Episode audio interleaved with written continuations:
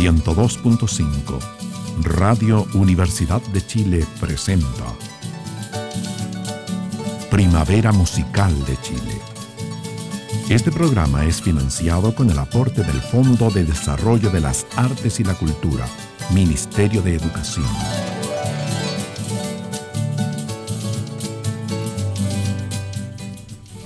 Muy buenas tardes, bienvenidos a esta nueva edición de Primavera Musical de Chile, la número 17 de este ciclo que estamos dedicando a presentar parte de la cultura tradicional de nuestro país con distintos invitados que nos han ido permitiendo conocer tanto a, las personas como a las obras de cada uno de ellos y algunos temas específicos también que hemos tratado los días miércoles.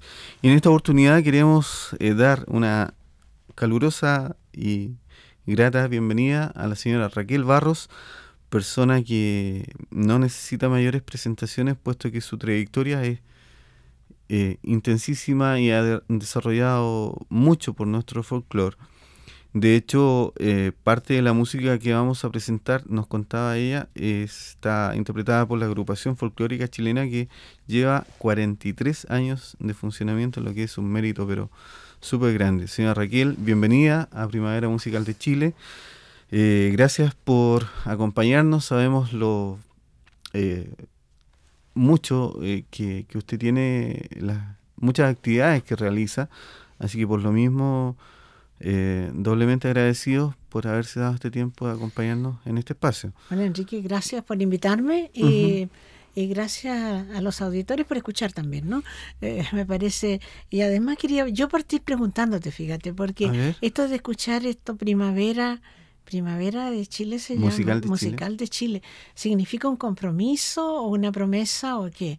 Porque ya es el nombre en sí, me parece que es, es como un compromiso, ¿no? Mire, eh, lo de Primavera Musical de Chile fue un nombre que hubo que, inventar. Eh, buena pregunta. se nota que, hace programas de radio usted. Eh, un nombre que hubo que inventar y yo lo tomé por la, por la parte más poética, por ese florecimiento que se ve siempre en la primavera, con ese renacimiento de muchas cosas, esa, esa, alegría. Y es por eso que te digo yo, parece un compromiso con un resurgimiento de nuestra propia identidad. Es un poquito eso. Y de hecho lo que hemos tratado de hacer en este estos casi ya dos meses de programa es como tratar de reconocernos a nosotros mismos, de conocer a toda esa gente que, que se esfuerza día a día por eh, eh, preservar, por difundir, por desarrollar la cultura. Y es así como estamos en, una tarea que a veces nos parece muy complicada y usted lo debe saber mucho mejor que yo porque también realiza en Radio de la, de la USACH un programa también dedicado al folclore. Sí, y por eso ya abandono mi papel de preguntar y me someto a tus preguntas. ¿eh? no, eh, lo, importante no, no es, eh, o sea, lo importante en realidad aquí es, conversar en forma lo más relajada posible y, y mi, mi, interés fundamental en, en, esta invitación es poder conocer un poquito de Raquel Barros, puesto que para la gente joven, sobre todo en este país, que no tiene mayores eh, posibilidades, digamos que en televisión prácticamente nula, eh, los, los oasis que hay para nuestra música son estos programas que se hacen con mucho esfuerzo en radio. Y, y usted, como Raquel Barro, obviamente no va a estar hablando de, de, usted en su programa, sino que usted va a estar hablando de otros temas. Entonces, es importante para nosotros conocer un poquito de Raquel Barros por ejemplo, eh, partir a lo mejor por esta agrupación folclórica chilena que usted dirige y que... Eh, que es tan vieja ya. No, y que me gustaría saber qué, actividades son las que realizan. Mira, eh, yo creo voy a partir de lo que tú estabas diciendo antes. Tú hablabas de, de que realmente en la televisión hay tan poco tan pocas posibilidades. Y yo te diría que sí, que eso ha cambiado. ¿eh? Uno antes tenía muchísimas más posibilidades de llegar a los medios eh, y de llegar eh, con programas que tú ves que duraban bastante, ¿eh? bastantes temporadas como Chilenazo, Esquinazo, como a lo mejor te digo esos concursos de baile que también eran una, también una resurrección de nuestra cueca en una forma bastante espontánea. Yo creo que toda esta cosa, desgraciadamente, uno no llega. tú me preguntabas por la agrupación cuando yo te cuento que tiene 43 años de vida, significa, oye, que, a ver, a mí me llamó un grupo de personas una vez para que, de vuelta de una beca que yo había tenido en España, para que yo hiciera un curso de cueca a un grupo de gente. Como la cueca realmente se bailaba poco en algunos medios, hubo gente que me preguntó si yo había aprendido en España a bailar cueca, ¿ya? Tan, tan divertido como eso, ¿ves? Ya.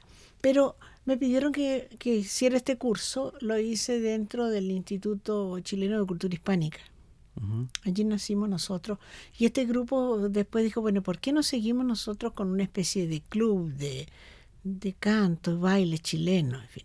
Pero afortunadamente conversamos con un estudioso, don Carlos Lavín, muerto ya hace muchos años, que él dijo, no, aquí ustedes van a formar la agrupación folclórica chilena y van a, eh, vamos a ir al campo a buscar material y vamos y él nos guió y él nos orientó y partimos de ahí nosotros con charlas de capacitación en folclore hechas por estudiosos y don Carlos fue nuestro primer asesor entonces, eh, te digo yo, dieron charla en el conjunto Eugenio Pereira Sala, Juan Uribe Echevarría, Manuel Dane, eh, Bernardo Valenzuela, en fin, una serie, una serie grande, grande de personas que estaban dedicadas al estudio del folclore, pero que en ese momento se producía un poco un divorcio entre el estudioso que estudiaba para publicar y el que proyectaba el folclore que lo consideraban algunos de estos estudiosos lo miraron un poco en menos.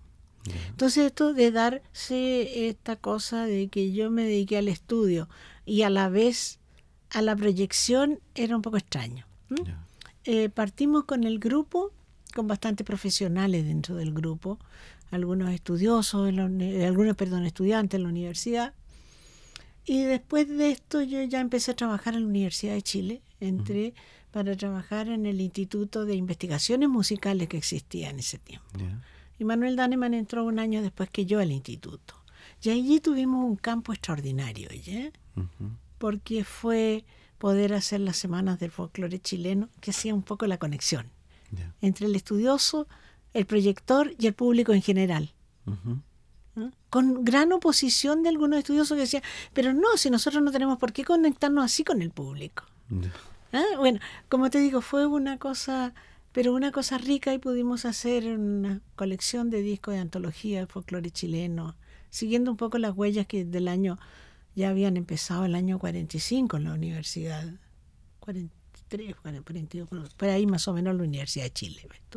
Entonces seguimos esa huella. Pero tú me preguntabas de la agrupación, este grupo que se ha dedicado al estudio del folclore, a la difusión del folclore, oye, a la extensión, ¿no es cierto?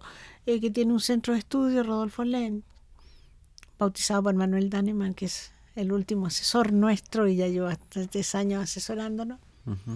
Y nos ha tocado viajar, ir a Europa, oye, un, par de oportunidades, eh, viajar por Latinoamérica. Pero bueno, ahora este, esta semana eh, hoy tú, como el programa se graba adelantado, ¿no es cierto? Este viernes la agrupación está viajando a Portezuelo, aquí, aquí en Chile, aquí en el sur, para un encuentro también. Eh, estamos trabajando bastante y estamos haciendo, oye, la línea nuestra, más que una línea del ballet, que yo creo que es muy válido. Tener como técnica el ballet es muy válido, pero hay que partir por tener técnicas de ballet. ¿No es cierto? Porque hay gente que se llama ballet, algunos y no son ballet, hay otros que sí son ballet, ¿no es cierto? y después, oye, eh, a mí me parece que el teatro, las técnicas teatrales son más cálidas para revivir los comportamientos folclóricos. Y es por eso que nosotros nos inclinamos más por usar técnicas teatrales que técnicas de ballet. Eso no sé si con eso te queda claro la, como, como primer síntesis. Claro, como primer acercamiento yo creo que, que es, suficiente y yo le quisiera proponer que vamos combinando esta conversación con algo de música. Usted nos ha preparado una selección que tiene dos temas eh, iniciales y sería el vals Un joven de noble aspecto y la cueca tamallina. Sí. Que me gustaría que nos comentara eh, un poquito cómo están interpretados, de qué tratan. Ya, te eh, cuento porque me parece buena, muy buena tu pregunta, porque voy a poder contarte que el último, el penúltimo trabajo, porque el último también te lo tengo ahí incluido, el penúltimo trabajo que hizo la agrupación fue un montaje de una obra basada en mineros.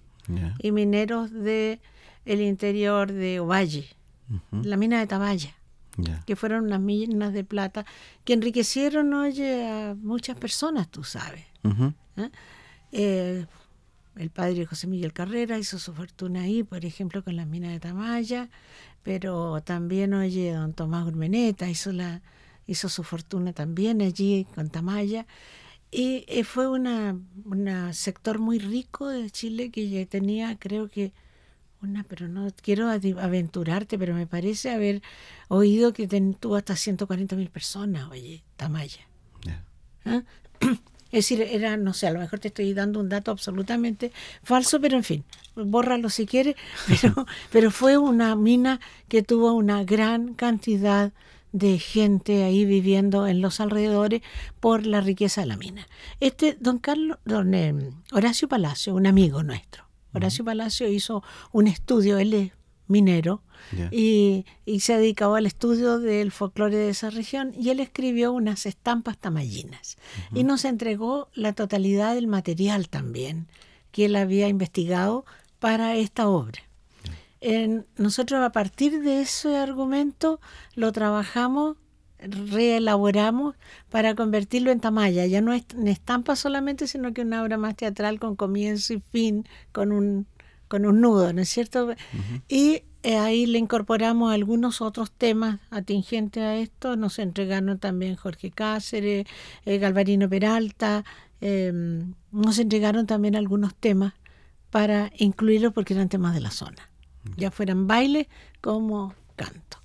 Y eso, de ahí es este un joven de noble aspecto. Eh, correcto. Y la cueca, naturalmente la cueca tamallina también es allá. Es una cueca eh, que es, eh, como zapateada por hombre y mujer uniformemente, pero a la vez que tiene cuatro vueltas en vez de tres.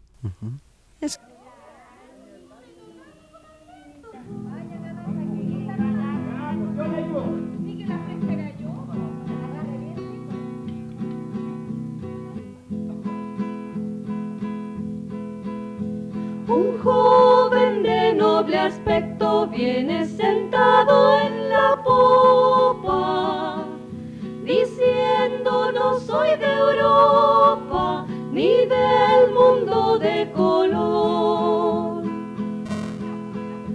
Sentado en la popa voy al lado de mi querida, ella me endulza la vida y yo caricias le doy. Oh, qué hermoso es navegar en un lago cristalino,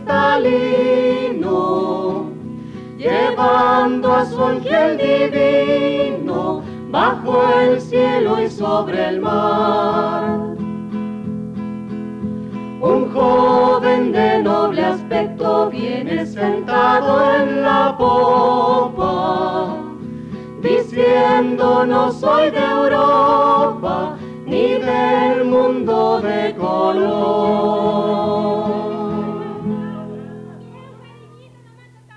Oiga, ¿y por qué no se tocan una cueca mejor para ver si baila la doña? claro que Eso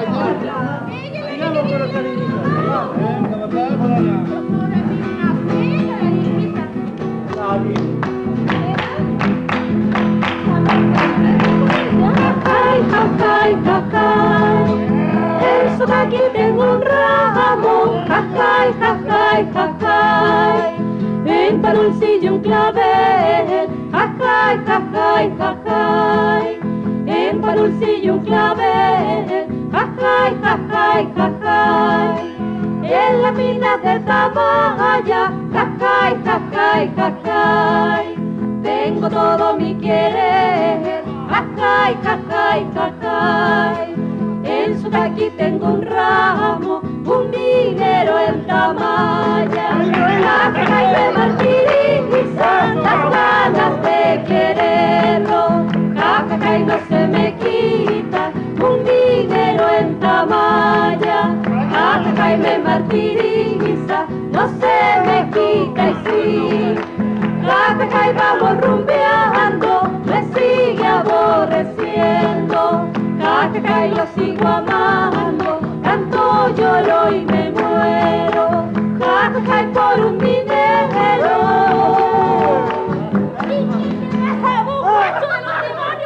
Ahora entiendo por qué le gusta la lucha. En Primavera Musical de Chile estamos conversando con la señora Raquel Barros y ya nos contaba eh, acerca de la agrupación folclórica chilena que ella dirige y eh, bueno, hay una serie de, de- dudas que tengo ah, y que inquietudes, mejor dicho, pero mm, me gustaría que nos contara a propósito que ya escuchamos algo de música, que nos contara el enfoque que ustedes tienen en este en esta agrupación, puesto que me antes de, entrar a, a- la grabación de este programa, me decía que eh, cada tema es interpretado, o sea, mejor dicho, todos los temas no son interpretados por, por todo el grupo, sino que más bien se busca como eh, sectorizar, eh, seguramente de acuerdo a las características de la música, Exactamente. los ¿no? intérpretes. Exactamente. Hay cosas que eh, tradicionalmente, por ejemplo, los cantaron las mujeres. Ya, Entonces, además, eh, tú sabes, tú, tú sabes que en el campo ya cuando cantan tres son una multitud, ¿no? Eh, no, no cantan en coro si no es en las cosas religiosas más bien. Pero los demás son una persona, dos personas, tres. Y nosotros, respetando eso, oye, estamos buscando el acompañamiento instrumental ceñido a la zona, las voces, te digo, ahí hay voces de una, so- hay cosas que canta una sola persona, otras dos, otras tres, en fin. Ya más de cuatro creo que no tenemos en este en esta grabación. Son muy raras las cosas en que cantan cantan un grupo grande. ¿eh? Eh, por eso, por ese respeto a, a la cosa, y porque a mí, te tengo que confesar, ¿ah? que oír, por ejemplo, una caseta entera por los mismos intérpretes me latea soberana, soberanamente cuando tiene el mismo color de principio a fin. Sí. No sé si a ti te pasa, pero a mí sí. Sí, eso es ¿Eh? típico con muchos grupos de proyección que, que, que hacen más que nada una imitación y, y se esquematizan como demasiado. No, de repente no, no se dan ese tiempo de recrear un poquito y Claro, Y- que hay que pensar que nosotros somos intérpretes. claro. No somos. Y el intérprete es un co-creador, ¿no? ujú. ¿no es cierto? Vuelve a crear la cosa, no puede hacerlo. Si ni siquiera la gente, te digo, el cultor, dos cultores no te, nunca te van a hacer el tema igual, ni siquiera igual a sí mismo, porque no, no lo tienen tan esquematizado como para repetirlo exactamente igual. Ahora, a, a propósito, usted menciona a cultores, eh, ¿cómo ha sido la relación en el tiempo con, eh, con, este, con esta gente? Porque, bueno, ya se ha conversado en, en alguna oportunidad en este programa, es, es bien importante el trabajo de, de acercamiento que logre el investigador, en este caso, con, con la persona que está ahí tranquilamente en el campo, Claro. o, en el, o en el norte, o en el sur, O aquí en Santiago. o en Santiago, claro, los lógico, alrededores de pues aquí hay muy buenos, no, aquí mismo en la misma ciudad también hay muy Ujú. buenos cultores de distintas cosas. Claro, y esa persona que de repente llega a ser observado y investigado, Ya. esa, esa Ya, etapa es de- que yo te diría que eh, para mi gusto, oh, yo, yo hice muchos años clase en la Universidad de Chile, Ya. sabes, ¿no es cierto? Y, y realmente una de las cosas que yo le decía a los alumnos hay que acordarse siempre que es el cultor el que está entregando, o sea, el que está dando, es el importante, digamos, en ese caso. Y uno es el receptor nada más. Eh, no es el sabio que está tratando de, ¿no es cierto?, de dar la lección, o de, sino que al revés, hay que una actitud de humildad, de decir, esta es la persona que me está entregando a mí. ¿eh? Lógicamente esto no significa que uno se le están pasando gatos por liebre, que podría pasar también, ¿no es cierto? Lo va a aceptar así, pero sí, digamos, eh, dejar que la verdad del otro uno la pueda asumir. Y yo creo que eso, eso es lo más importante, El, el respeto a la cultura del otro. Yo he recibido excelentes lecciones en mi vida, oye, de cultores, y no solamente en la cosa, digamos, ni mucho menos musical. Tal vez, oye, en trascendencia de vida. Yo creo que... Sí, claro, es decir, para la gente cuando un cuando un ciego, analfabeto naturalmente como ciego, te, dice, bueno, divide su vida en un acercamiento a Dios. Permanentemente se prepara la mitad de la semana, comulga espiritualmente un, otra, un día y después da acción de gracia. O cuando un mapuche, analfabeto también natural, me dice, yo ustedes los de la gente de la ciudad andan siempre apurados. Se bajan de una micro, se suben a un auto, no tienen tiempo de pensar en Dios y en cosas importantes. Eh, es decir, las cosas de la trascendencia, oye, del, del, cultor, porque está en contacto muchas veces eh, el cultor de campo, por ejemplo, mucho más con la naturaleza porque hay una vida mucho más, más simple, menos preocupada a lo mejor de, del dinero, del estatus, etcétera. Hay una cosa mucho más rica de, de, de acercamiento, entrega.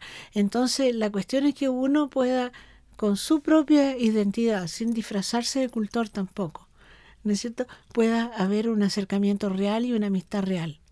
Yo creo que eso, eso es lo que uno tiene que lograr un gran mérito para todos quienes hacen este, este rico trabajo, puesto que eso nos permite también em, conocer y, y, masificar un poco el trabajo de la persona que está ahí solita y si no, si no hubiera ese trabajo de investigación muchas veces eh, no se conocería, sencillamente. Eh, lógicamente, hay cuando hay trabajos tan extraordinarios como el que hizo Samuel Claro, por ejemplo, con el estudio de la cueca, y se remonta a los orígenes arábigos de la cueca, oye, o sea, no solamente tiene un contacto muy directo con un cultor que era un matarife, que es un matarife de la Vega, es decir, ya no ejerce como matarife, pero fue matarife ¿no es cierto? González Marabolí, y, y se pueden comunicar a un, y logran un plano de igualdad, te digo yo, entre la intuición de uno y el estudio sistemático del otro. Extraordinario. Importantísima, eh, interesante la conversación que estamos llevando a cabo con la señora Raquel Barros y me gustaría que nos presentara ahora otros dos temas que son Cañaveral y todo gusto es, momentáneo. Bueno, aquí el primer tema, el cañaveral, como te digo, pertenece al Tamaya, es un baile que investigó muy seriamente y muy fuertemente Horacio Palacio. Le siguió la huella en, todo, en toda la zona. Y es un baile eh, en que hay un juego hombre-mujer, en que te diría, no es, eh, tal vez tiene, es un baile como los bailes de tierra también, ¿no es cierto? En el sentido de baile de pareja, en que hay un juego amoroso entre ambos, pero yo diría que la diferencia con otros bailes es que en esto el, el hombre va persiguiendo a la mujer, pero cuando la mujer se ve muy asediada, empieza a gira, gira y trata y trata de pisarle los eh, zapatos, estos zapatos que usan los, no me acuerdo el nombre en este momento, que son los, que usan los mineros que están hechos de cuero como como una especie de hojotas dobladas. Me acuerdo en este momento el nombre. Entonces, como tienen la punta, son blandos, lo puede pisar y trata de tirarlo al suelo, pero a la vez enredar esto en el vestido largo de la mujer lo hacían. ¿Ya? Entonces hay todo un juego de... Y el baile es muy rico. Y el, y el canto, y hay mucha animación de la gente, ¿no es cierto? De algunas bastante fuerte, algunos gritos, que son los de la propios del ambiente, de un ambiente que tú comprendes que es un ambiente minero y campesino. O sea, no es el no es el salón romántico. Claro que sí. ¿Cierto? Claro. Y, eso era el cañaveral, el otro es todo gusto es momentáneo. Todo gusto es momentáneo. Fíjate que para mí es muy rico y los temas que, que siguen van a tener esa característica. Mi madre estudió canto. Y mm, mi padre tocaba, mi padre era juez, fue ministro de la Suprema cuando murió, esto está ministro. Hizo toda la carrera judicial y con una tremenda vocación por la justicia. ¿eh? Y, pero mi padre estudió piano de los seis años hasta que se casó y después aún estudió allí con la Judita Aldunate, mi tía que era profesora del conservatorio, que estudió con Arrao, en fin. ¿eh? Entonces, ah, él, él siempre estudió con Pedro Humberto Allende, estudió armonía también, en fin, bueno. Entonces, en mi casa se hizo mucha música. Y yo recuerdo siempre, mi padre tenía fea voz, pero siempre nos cantaban a dos voces. Mi madre tenía muy linda voz. Entonces nos cantaban a dos voces de guagua. Y, pero ella nos cantaba ópera, cantaba romanza, eh, cantaba algunas tonadas, valse, habanera. ¿ah? Eh, y, y, como te digo, ella me enseñó muchos cantos. Y la próxima edición de la agrupación son canciones que mi madre me enseñó. Dentro de estas canciones está esta, todo gusto es momentáneo, ningún placer es eterno. No hay bien que no llegue al alma, ni amor que no tenga dueño. Tú ves tremendamente romántico, ¿no es cierto? sí. sí, allá hay vida de mi vida, vida de mi amor. Ah, eh, a ver si llorando se me quita el dolor. Esa es la letra del... De esta canción que, bueno, vamos a escuchar de inmediato en la interpretación de la agrupación folclórica chilena.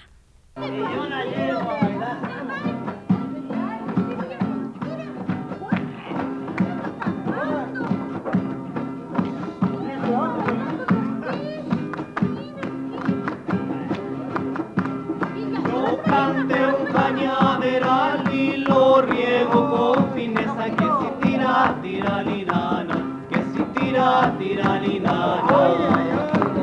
A ver si puedo alcanzar la buena.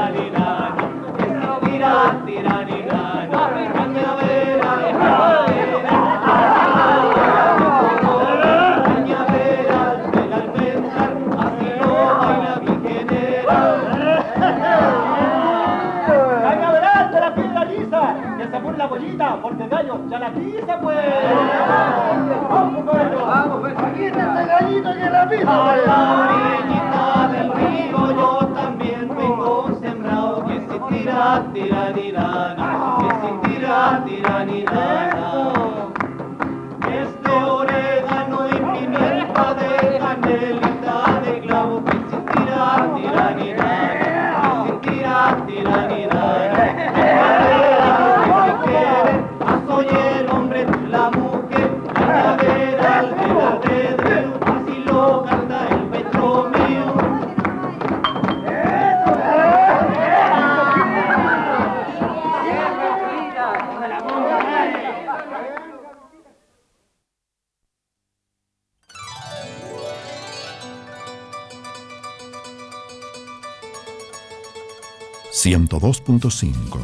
Radio Universidad de Chile está presentando Primavera Musical de Chile, programa dedicado a la difusión de la cultura tradicional de nuestro país.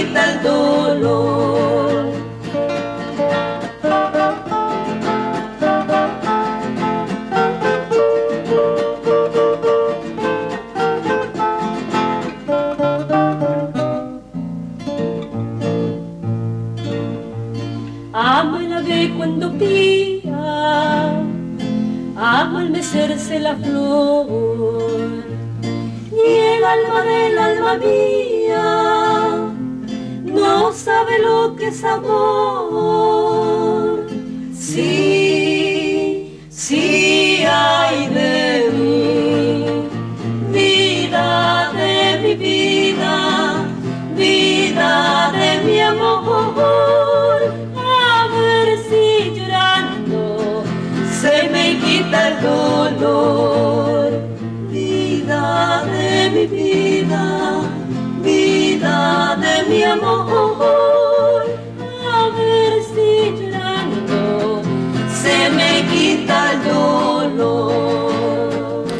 Bueno, en Primavera Musical de Chile estamos presentando a la señora Raquel Barros y ya hemos podido escuchar cuatro temas musicales interpretados por la agrupación musical Folclórica chilena. Claro, que ella dirige. Y mm, eh, temas de conversación, yo creo, con este, eh, este interesante personaje de la, de la música chilena, nos daría para varios programas, eh, pero tratamos de eh, eh, ser concretos. Un, no es el programa Seamos Concretos, ¿no? Pero eh, estamos tratando de ser concretos con nuestros entrevistados. Y eh, hay un tema que me gustaría que nos pudiera dar su impresión. Usted lleva desarrollando un trabajo, a- eh, al parecer hace varios años en Recoleta, en la comuna de Recoleta. A mí me ha tocado participar ahí en un par de oportunidades en una cosa muy bonita que ustedes hacen todos los años, que son las siete horas del folclore. Y que este año, por ejemplo, tuvo una cantidad de público bastante... Yo creo que el gimnasio se le está haciendo chico para ese Sí, evento. se nos hizo muy chico. Eh, nosotros calculamos, fíjate, por las entradas que entregamos, por la gente que nos ha dicho, por gente que tú sabes que a ti te consta que hubo gente que entró y no pudo quedarse porque que pasaron no eh, sobre 6.000 personas por allí, oye, En un local que tiene una capacidad normal de alrededor de 2.000 personas. Claro, Claro que fueron siete horas, oye, se y se apretó la gente Y muchísimo. artistas, usted me decía que pasaron 502 más de 500. personas. 502 personas pasaron por el escenario.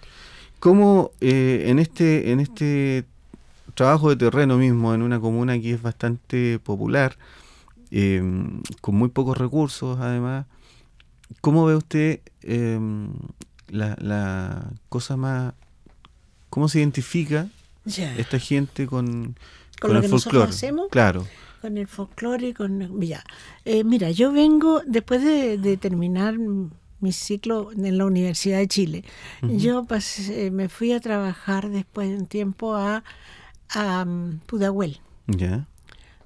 En folclore. Y después entonces se dividió la comuna, tú sabes, en tres comunas, Pudahuel, en Cerro Navia, en Loprado. Y en Loprado me tocó entonces, yo quedé en el paquete de, de Loprado, como se decía, y me, me, encuentro tan divertido que uno las pongan en paquete, pero en fin, ¿cierto? entonces, eh, em, en este paquete me tocó formar eh, la Casa de la Cultura de Loprado. En estas partes es un desafío muy rico el trabajo porque hay que hacerlo todo y porque tú ves la respuesta muy pronto. Si yo trabajara en una comuna rica, eh, realmente me sentiría lo mejor entreteniendo a la gente y no eh, trabajando con la gente para enriquecerla. ¿Te fijas? En esto eh, la respuesta ha sido muy rica. De ahí yo me fui a trabajar a, Talagante, donde estuve tres años trabajando muy bien, y me invitaron a trabajar en Recoleta. Recoleta que queda a 10 minutos de mi casa, yo vivo en Vitacura, pero por la pirámide, oye, paso ah, al tiro y queda cortísimo ahí, una maravilla. Y había, era una comuna nueva, como comuna era nueva, porque antes era una parte de la comuna de Conchalí, otra parte de la comuna de Santiago. Pero esto de tener, ser una comuna nueva le da perspectiva distinta y un compromiso distinto de las autoridades y todo, ¿ves tú? Entonces me invitaron a trabajar allá en, en cultura, a formar el departamento de cultura y ya tengo tres años allá. Tengo una casa de la cultura, no sé si tú llegaste a la casa, ahí porque está en Pedro Donoso 670, que era una escuela bastante, eh, que estuvo más de tres años vacío, habitado por palomas nada más, que espantoso, oye. Bueno, y, y ir haciendo toda una cosa con una muy rica respuesta de la gente. Pero nuestro objetivo ahí es muy claro, es lograr un desarrollo de la comunidad, con la comunidad, pero un desarrollo a partir de, un conocimiento y valoración de la propia identidad. Y yo fíjate que hace un par de días estuve en eh, una reunión con, eh, con alumnos en uno de los colegios de Recoleta, en una sesión sobre droga, y me decían, bueno, ¿qué pasa? ¿Por qué nosotros eh, no apreciamos lo nuestro? Yo le decía, yo creo, fíjate, que muchas veces en lo que viene de afuera también hay una drogadicción. Uno, por ser de afuera, lo te acepta, lo consume, y a ti te consta cuántos cantantes desafinados han tenido un éxito tremendo, ¿no es cierto? Son malos, son malos, pero vienen en unos paquetes muy bien vendidos. ¿eh? Entonces, eh, eh, con esto la gente, si es de afuera, es bueno. Y no, yo decía, si nosotros conocemos nuestra propia identidad, vamos a poder discernir frente a lo que nos viene de afuera. Esto, esto me sirve y esto lo tomo. Esto otro no me sirve y lo rechazo. Y es ahí donde yo creo que el folclore también tiene un papel preponderante, que es en este conocimiento de los propios valores, pero que no significa solamente el canto y el baile, significa toda la cultura tradicional nuestra. Un tema muy interesante, realmente interesante. Y este, y este, este término de música, eh, invasión de música extranjera, que usted lo califica como una droga, yo no lo había escuchado así. Hemos tratado eh, o no hemos aproximado al tema con otros invitados, pero en realidad es, es bastante, eh, como usted dice, porque son, son, además son planes muy bien hechos con una mentalidad y un trabajo de, marketing muy grande, de transnacionales, qué sé yo. Exactamente. Que, está, pero planificado para que todo funcione bien y lamentablemente no tenemos la capacidad de de rechazarlo, pero es que no somos libres de rechazar. Ese problema es como la, la doctora cierto Selva Beltrán, que va a estos foros que estamos organizando nosotros con una voluntad excelente, hoy una persona de una comunicación muy fácil. definía la droga como esta, esta adicción a la cual nosotros no somos libres de dejar. Ya cuando uno, cuando uno tiene que consumir, ves tú, y cada vez más, además. ¿No es cierto? Eso es una drogadicción. Y eso tiene toda la característica, ¿o no?, de drogadicción. Por supuesto. El, el muchacho que anda todo el día con los audífonos puestos, dañándose el oído, por supuesto, porque cada vez oyen menos decibeles, ¿no es cierto? Porque, porque es lógico, no está hecho el oído para estar oyendo y oír ahí metido en, el, en la oreja, metido en el oído, oye, estos aparatos y constantemente, y necesitan esto. Es drogadicción. Ya lo creo que sí. Eh, yo la invito a que continuemos eh, con una presentación musical de otros dos temas interpretados por la agrupación folclórica chilena. Ellos serían Viva la Niña Goyecha. Goñicha. Goñicha. Goñicha. Eso no lo había escrito bien. Es que sabes tú, es que ¿Mm? eso, eh, cuando ese, ese tema lo, lo tomaron mis tías en Ancagua. Ancagua es la tierra de, de mis abuelos, por ahí por el lado materno, ¿ya? De mi abuelo, estoy hablando de mi bisabuelo, ¿ya? Entonces por ahí mis tías aprendieron de chica esto, ahí lo cantaba mi madre, mis tías, Esta tonada que decía, viva las niñas goñichas. ¿Qué significa goñicha? Bonitas. Ah, ya. Goñicha, goñichita. ¿Ya? Ajá. Entonces, no las vaya a relatar. Y esos mocitos pintones, no las vayan a engañar. Ya. Y el otro sería eh, una banera, no, eh, no, un vals. María, mi dulce amiga. María, mi dulce amiga. Ángel de paz en la tierra, en este pecho se encierra la imagen de tu beldad. Solo te pido, María, solo una gota de llanto para regar con este canto con lágrimas de dolor. Tú ves que son, la gente le encantaba sufrir en el final del siglo pasado, comienzo de este. Pues en esto, eh, aquí hay una cosa, ves tú, bien contrapuesta, una, una tonada festiva y esta cosa de salón, porque la tonada es campesina esta, y la, y, la cosa de salón en que se busca el sufrimiento, el, ¿cierto? Muy romántica. Lo escuchamos entonces.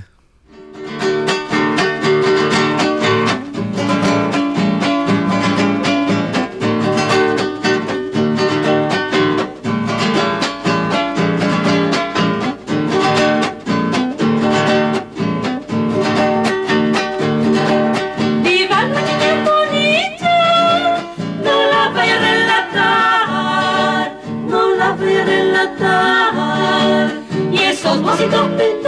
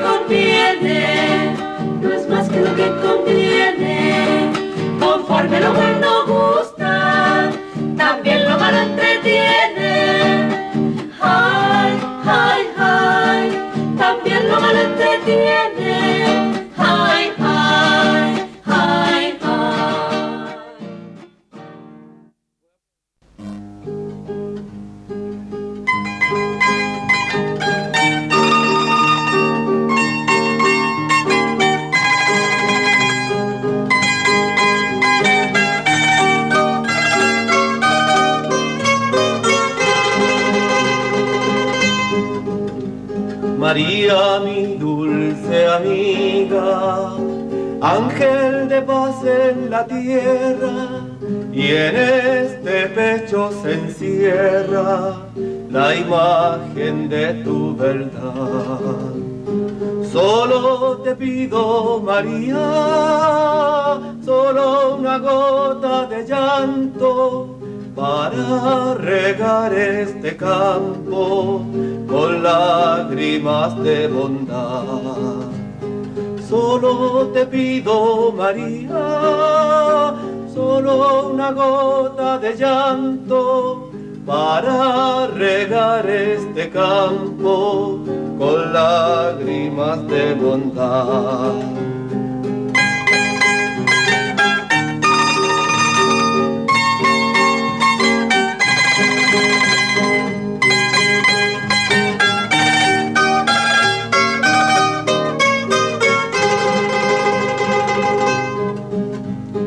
El hondo pesar que siento y que el alma me desgarra solloza en esta guitarra que está llorando en su acento. Solo te pido, María, solo una gota de llanto para regar este campo con lágrimas de bondad.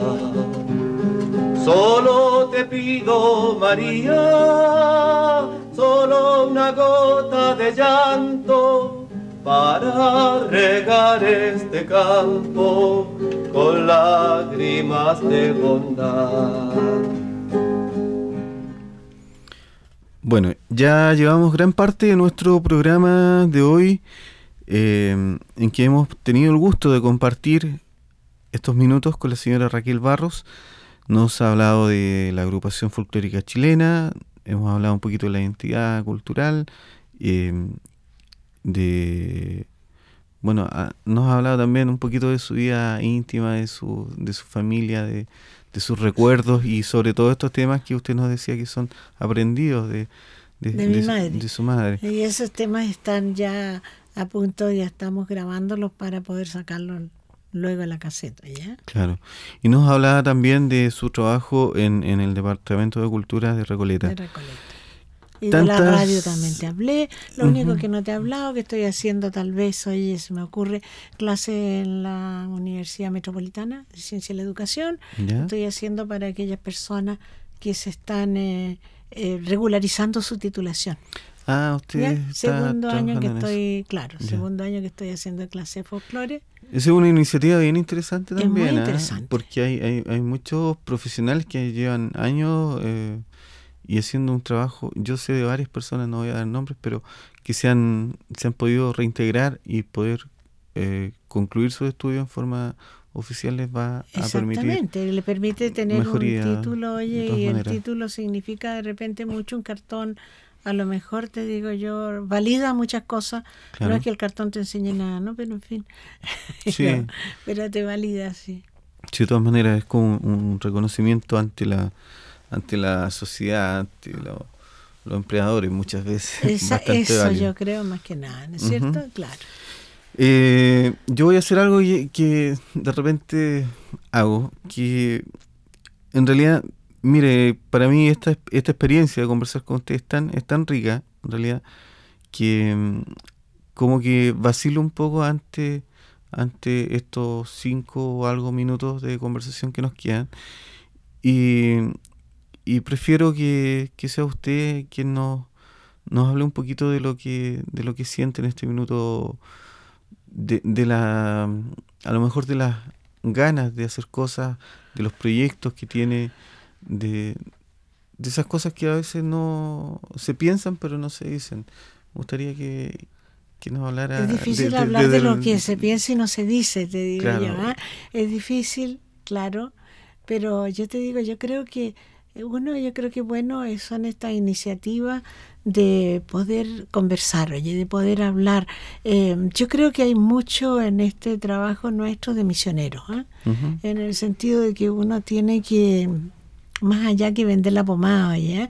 Eh, tiene que convencer a la gente de que no solamente la economía es importante, que, que yo creo que es importante pensar que todo lo que el hombre elabora es parte de la cultura, es cultura. Y que si el hombre elabora la economía, es parte de la cultura. Entonces, en ese sentido, qué importante, te digo yo, es tener conciencia de su propia cultura y poder trabajar en el campo de valoración de la propia cultura. Yo te diría, yo doy gracias a Dios realmente de tener el privilegio, lo conversábamos antes de empezar el programa, de que a uno le paguen por hacer las cosas que le gustan. Correcto. A veces me han pagado bien, otras veces mal, pero me han pagado y a veces no pagan también. Pero, pero estoy haciendo lo que a mí me gusta. Y yo te diría que a mi edad, tener la oportunidad de estar creando.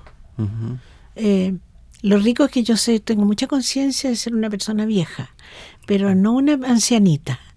eh, la diferencia sería, ¿no es cierto?, la ancianita y el que, la persona que tú tienes que, que proteger, que es pasiva, ¿no es cierto? Eh, gracias a Dios que yo todavía puedo mirar para adelante y no estar mirando, no vivir de los recuerdos, fíjate. Y eso yo creo que es muy rico el, el poder eh, mirar con un muy buen equipo. Yo tengo un muy buen equipo de trabajo. Y tengo, eso también es una cosa que realmente es buena, tener un equipo bueno de trabajo en Recoleta, tener un, una buena gente en la agrupación folclórica, te digo yo. En fin, yo creo que eso realmente es muy bueno y, y creo que tu programa eh, contribuye a esta cosa de decir, mire, golpear, golpear, señores, paremos un poquito, eh, no para decir como, como decía, oye, paren, paren, ¿cómo, ¿cómo se llama este personaje italiano? Es argentino, eh, que dice paren, paren que quiero bajarme el mundo. Pa, paren el La, mundo que, que quiero, bajar. Claro, esto, esto yo diría no, no paremos, sigamos, pero, pero démonos todavía el tiempo para saber quiénes somos. Miremos para adelante y, y crezcamos. Uh -huh. y, ¿No es cierto? Yo creo que por ahí, eso. por ahí es lo importante, te digo yo. Y en eso yo agradezco estas iniciativas de gente joven como tú que están dedicados a esto. Un millón de gracias, señora Raquel, por sus palabras. Eh, yo creo que tenemos, eh, usted me, me, habló al inicio, partió haciendo una pregunta y, y me deja me deja un poquito en, en, la en la duda de cuáles son los pasos a seguir. Porque yo tengo claro que este ciclo termina en, en enero mm. y, y no sé, o sea, al escuchar a gente como usted y ver que, que realmente es importante seguir. A lo mejor, a lo mejor si todo se da, podríamos extendernos algún tiempo más con el programa. Lo que sí tenemos claro es que mientras lo estemos haciendo, vamos a hacerlo de, de corazón y, y con hartas ganas.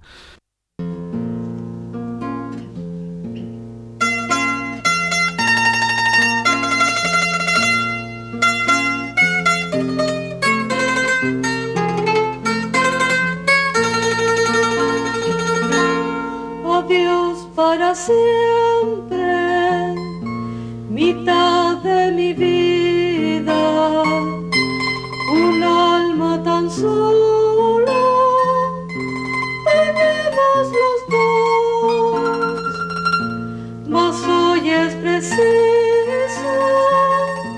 que salva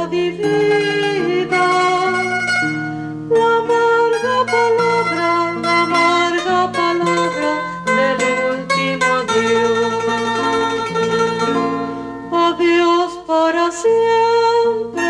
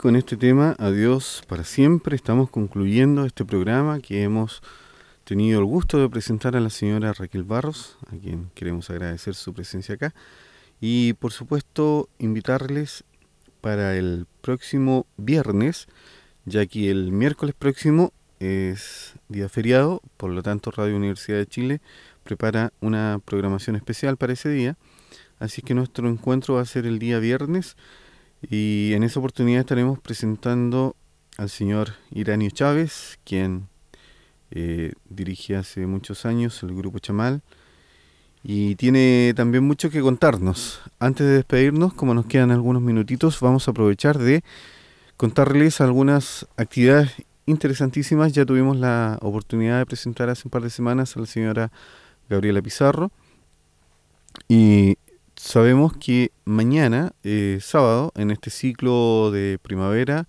verano de 1995 del taller de cultura tradicional para la docencia, se presenta eh, algunas ponencias. El día de mañana específicamente tendrá eh, Mapuches en Santiago, exposición a cargo del señor Jorge Martínez, y Juguemos con el folclore a cargo de la profesora Silvia Urbina. El día 4 de noviembre, próximo sábado, tendremos fabricación de instrumentos musicales tradicionales chilenos a cargo del profesor Onofre Alvarado y también tradiciones san bernardinas a cargo de Elena Valdivia y Arturo García. El 11 de noviembre, los temas a tratar serán eh, estarán a cargo, mejor dicho, de Patricia Chavarría y Silvia Gutiérrez y el tema es Folclor de Santa Juana, octava región. El 18 de noviembre se presenta Técnicas de Vocalización 2 a cargo de la profesora Lucy Casanova e Identidad Cultural en la Juventud a cargo del profesor Ángel Muñoz. El 25 de noviembre el primer encuentro de romancistas y el 2 de diciembre culmina este ciclo con una exposición del señor Sergio Soto a cargo del tema diseño teatral y vestuario.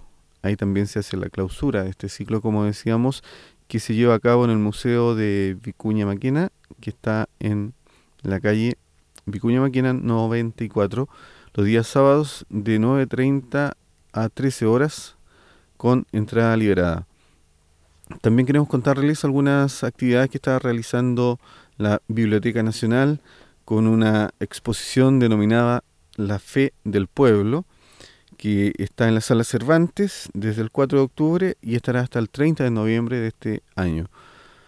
El próximo 31 de octubre se presenta la rezadora Vigencia de una hermosa piedad familiar a cargo de la investigadora de folclore Patricia Chavarría de Concepción, quien va a presentar a la señora Dina Valenzuela, antigua rezadora de Poduco, región de Santa Juana y aquí se conversará sobre viejas devociones. Esta actividad específicamente en, apoyo a esta exposición La Fe del Pueblo se lleva a cabo en la Sala Cervantes a las 19 horas el próximo 31 de octubre.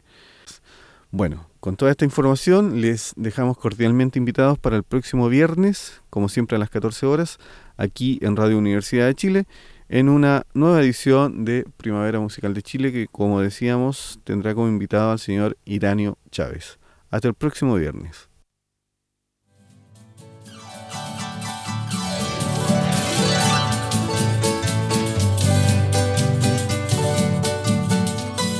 Radio Universidad de Chile presentó Primavera Musical de Chile. Este programa se transmite los días miércoles y viernes a las 14 horas. Conducción. Enrique Monje Yáñez.